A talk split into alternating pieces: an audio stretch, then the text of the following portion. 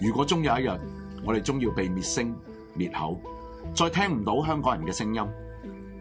今日你更要珍惜支持有人繼續勇敢發聲，My Radio 一路堅強發聲，炮轟不已，一直堅定堅持。營運上更極度需要你去支持。落座月費可以經 PayPal、PayMe、Patreon 轉數快，又或者親臨普羅政治學院叫交，力爭公道、公義、公理，哪怕歇斯底里，在間美麗，戰鬥到底，力竭勝勢，直到勝利。請支持 My Radio。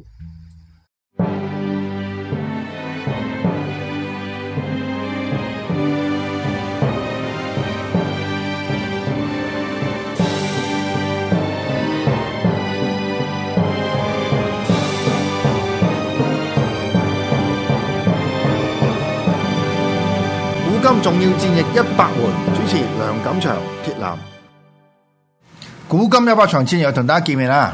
喂，鐵男，係嗱，你做咗咁耐節目咧，係你有冇睇《孫子兵法》嘅？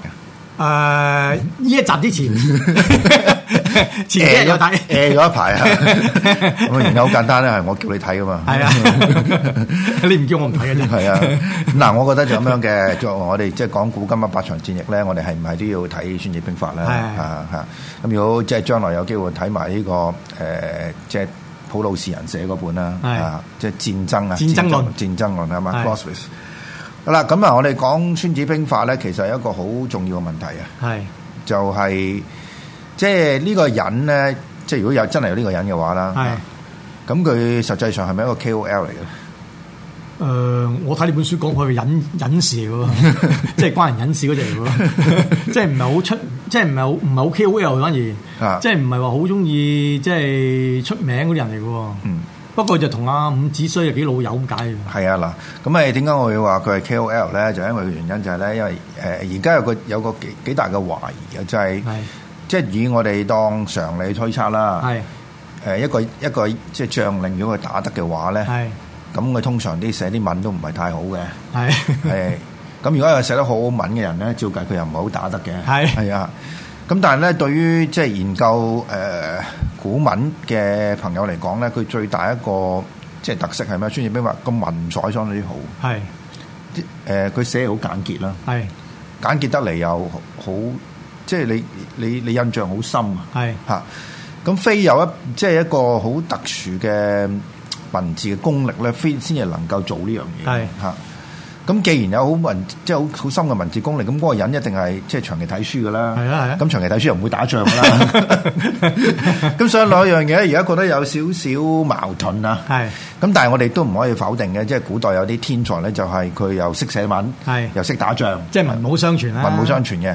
咁但係好可惜咧，就係孫子咧，即係如果有呢個人嘅話咧，我哋對佢所知嘅咧就唔係太多嘅。好少嘅啫喎。好少，即係譬如你睇呢本書啦，因為即係要聲明啦，其實我哋做好多節目咧，尤其係我做嘅節目，其實都係靠阿鬱文啲書嘅，真嘅，你睇下側邊我哋，咁我哋得閒我哋睇睇，咁啊，誒，我覺得即係呢本書又可以用，咁但係佢佢亦都唔講唔到太多孫子嘅即係歷史俾大家聽，係所以到而家咧，事實上咧有一個好大嘅爭論咧，就係究竟即係三樣嘢啊，孫子、孫武、孫臏。係即係呢幾個人咧，即係呢幾樣嘢咧，係咪係咪係咪係咪嗰個關之間嘅關係點樣？係咪其實同一樣嘢嘅？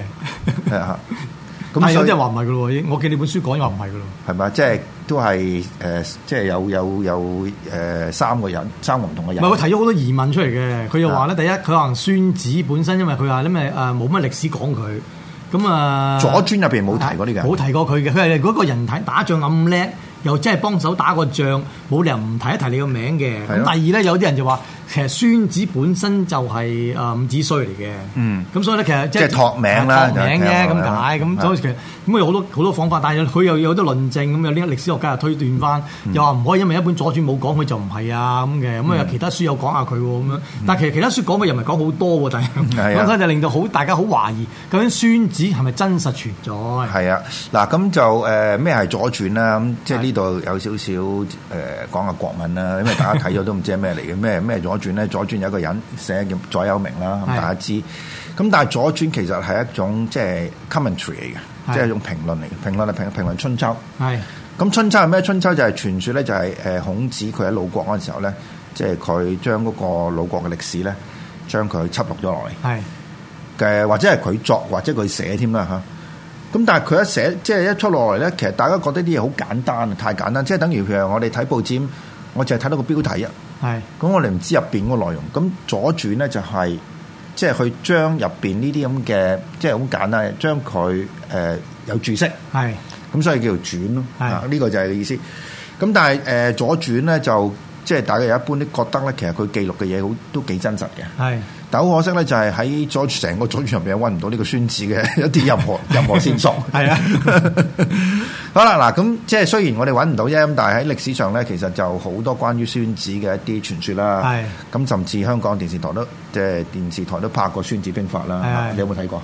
冇啊完全冇印象添冇啊印象，冇印象添啊！咁但係我 check 過，原來有嘅。OK，咁啊，《孫子兵法》咧，其實就誒嗰、個嗰、個古仔，我哋簡單好簡單講少少，因為啊一陣間鐵男美講嗰場，即係孫子真係話佢親自親自參與佢嘅親自參與一場一場戰役嘅時候咧，其實我哋都要了解就係喺春秋喺戰國嘅時候咧，其實呢啲兵啊係點打法嘅係嚇咁即係唔好有誤解啦，即係唔好似當呢個《三國演義》咁打法啊啦嚇。係嗱，第一樣嘢就係、咧，誒、即係孫子咧，即係如如果有呢個人，你亦亦都喺記載喺史記入邊記載點樣咧？係就係首先有個伍子胥先啦係。啦，咁伍子胥應該歷史我哋有應間第二節我哋開頭講講啦。係但係最重要一樣嘢就係、咧，即係當阿伍子胥同阿孫子好 friend，孫武啊，唔係孫係子，孫武呢個孫人武呢個人好 friend 嘅時候咧，佢呢個吳國呃誒呢、個皇帝即係王啊。係就係合雷啊，就要打楚國嘅時候咧，咁伍子胥就同佢推薦一個人，係就係呢個人咧就好 fit 嘅，即係我哋用佢咧就掂噶啦咁頭樣， 馬頭馬嚟 嘅。咁誒阿吳王呢個合雷咧就話咁你 show 啲 quality 睇下先 啦。咁啊第一樣嘢整咗十三篇俾佢，即係呢本書係啊 啊，整 咗十三篇係佢寫嘅。係咁啊，吳王咧睇完之後咧，掂呢度有 掂，不過都係可能係 KOL 嘅，即係講得唔做 得嘅講得唔打得嘅。係咁啊，特登即係考下你啦，係咁啊，實際上玩 Q 佢啫。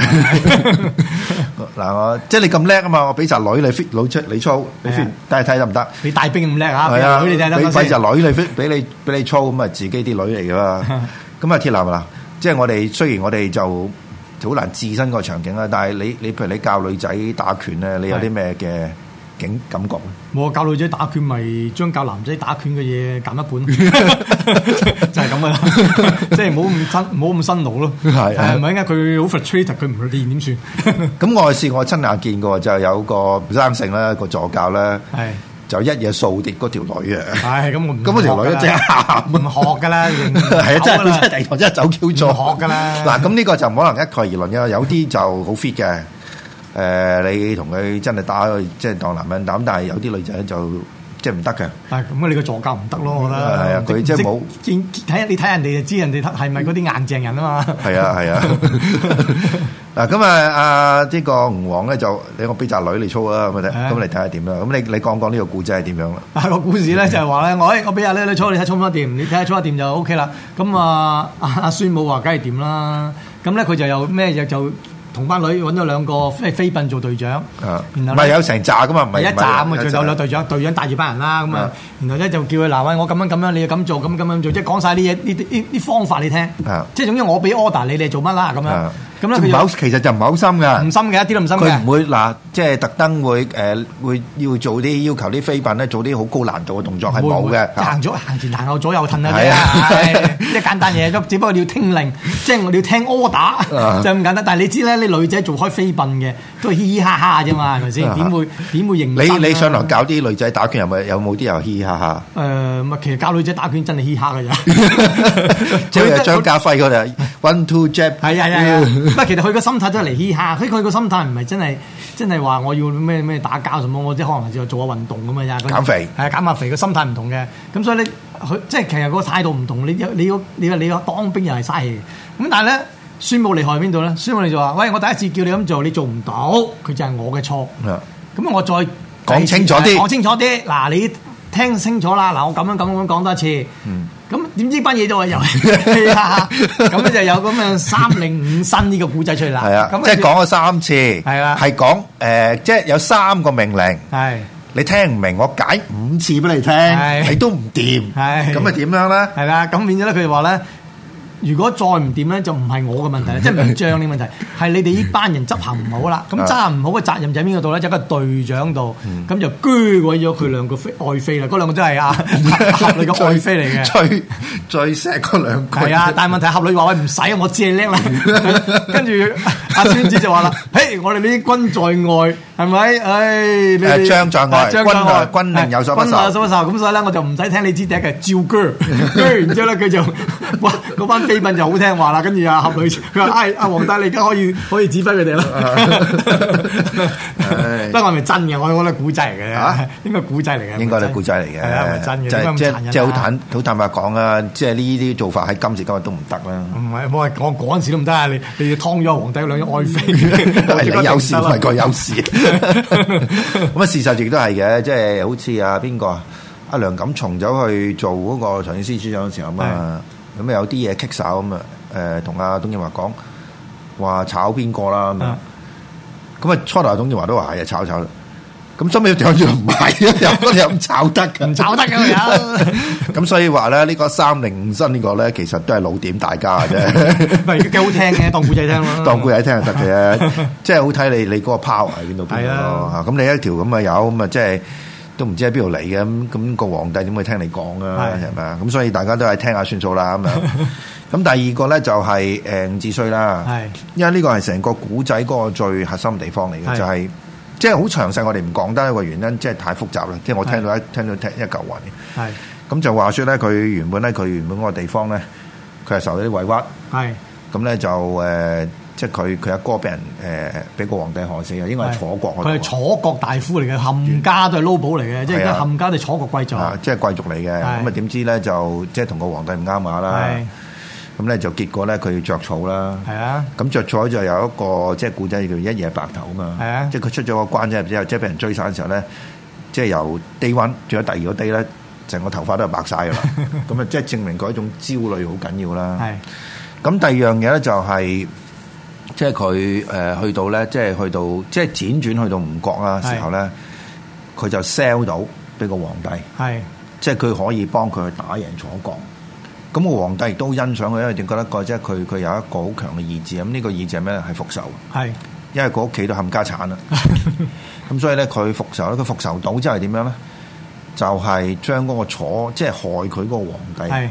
佢已經死咗啦，出嚟掘翻出嚟，邊一邊佢先邊屍一 百，邊一邊嘅先？咩一唔係一邊啊，三百啊，三百邊係啊你係幾嬲 啊嘅？幾嬲啊？唔係咁點解嗰陣時嘅人會記咗呢樣嘢？就未必佢真係做呢樣嘢，係而係覺得呢種復仇嘅態度咧好正確啊！係。咁我哋今日香港係咪都應該學下呢樣嘢 咧？誒， 我哋要揾個復仇啊！即係如果有要復仇嘅 話，就算嗰條友死咗啦，死 Q 咗啦，都要將佢掘出 嚟。咁唔使復仇，咁佢死咗之後，你咪走去掘佢 咯，就唔唔使佢第二個國家再再去即係 sell 自己，要㗎，要然後再㗎，要㗎，要去低真係外國嗰度係咪啊？啊偷偷哋攞出嚟編咪得咯係啊。不過如果你好似啊，如果佢好似啊鄧小平咁樣燒到化灰，又冇得搞嘅喎。都唔係㗎，咁佢有啲後代㗎嘛。 我即係邊後代咁殘忍，係嗰陣時啲人係咁樣㗎，咁所以有兩個成語啦，亦都係啊。 係第一個誒、呃途日冇途窮啊，係即係我去到嗰個 end of the day 啦，即係係嗰一日都未行晒，係係咪啊？咁我哋就即係好。好好好攰啊，好唔好嘅嚇。第二樣嘢就係倒行逆施啦，嚇即係個個皇帝做啲嘢就係即係同我哋嗰個期望係完全相反啦。咁兩兩個兩個成語都係，即係我哋今日有三令五申啦，有途窮日暮啦，誒，因為日暮途窮啦，仲有就係倒行逆施啦。阿咁啊台長教你做法 官啊？唔係唔係而家啲法官都中意用死字成語㗎嘛？成語動畫廊啊！係啊，成語動畫。 而家唔識成語咧，基本上做唔到法官添㗎。係啊係啊有好多法官而家嗰啲寫嗰啲咁樣嘅嗰啲判詞咧，好中意用四字成語啊。係啊。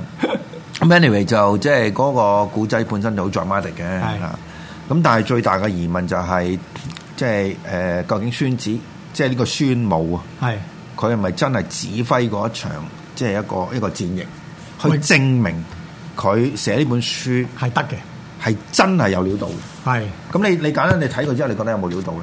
誒、有料到嘅，咁你咪因為佢頭六頭六個戰法咧就係嗰啲咁樣嘅即係戰略嚟嘅，嗯後七個戰法咧就係實實地即係實地嘅一啲即係好實用嘅戰術嚟戰術嘅啊，即係戰略戰術佢都包含咗嘅。係啊係真係咁變咗係幾幾咩嘅？同埋佢對嗰個地形咧，佢又即係佢可能我諗佢係應該唔係一個咩喺屋企做 KOL 嘅人嚟。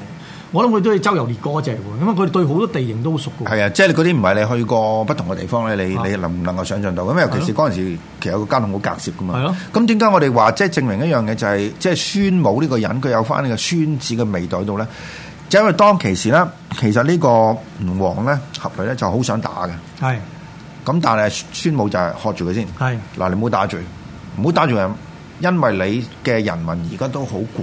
係啦，佢嗰句説話叫民勞未可，民勞未可啊待之。咁呢個唔係一個戰術嘅，呢個係一個戰略嘅思想。係啊，戰略思想啊。戰略先啦。咁如果你將佢即係再延伸嘅話，譬如話日本同美國打，咁當然山本五十六就話初頭打唔係唔掂，打落去有問題，係因為你成個國家嗰個綜合實力唔夠人。係咁其實呢種已經有一種孫子嗰種咁嘅戰略嘅戰略嘅味道喺戰度咯戰。略嘅味道喺度啊，即係佢唔係考慮就係我打我上個戰場同你打唔打到，而係話我同你打落去之後，究竟有啲咩因素決定，即係你仲可唔可以持續走去打呢場仗咧？咁啊，咁呢個係一個好即係比較比較睇得遠嘅一個。即係一個一個一個一個戰略思一個思想嚟嘅係，咁所以我哋由此我哋即係覺得咧，雖然而家大家個對呢個孫子同埋孫武之間嘅關係咧，就即係大家都搞唔清楚，但係從佢指揮一場戰戰役。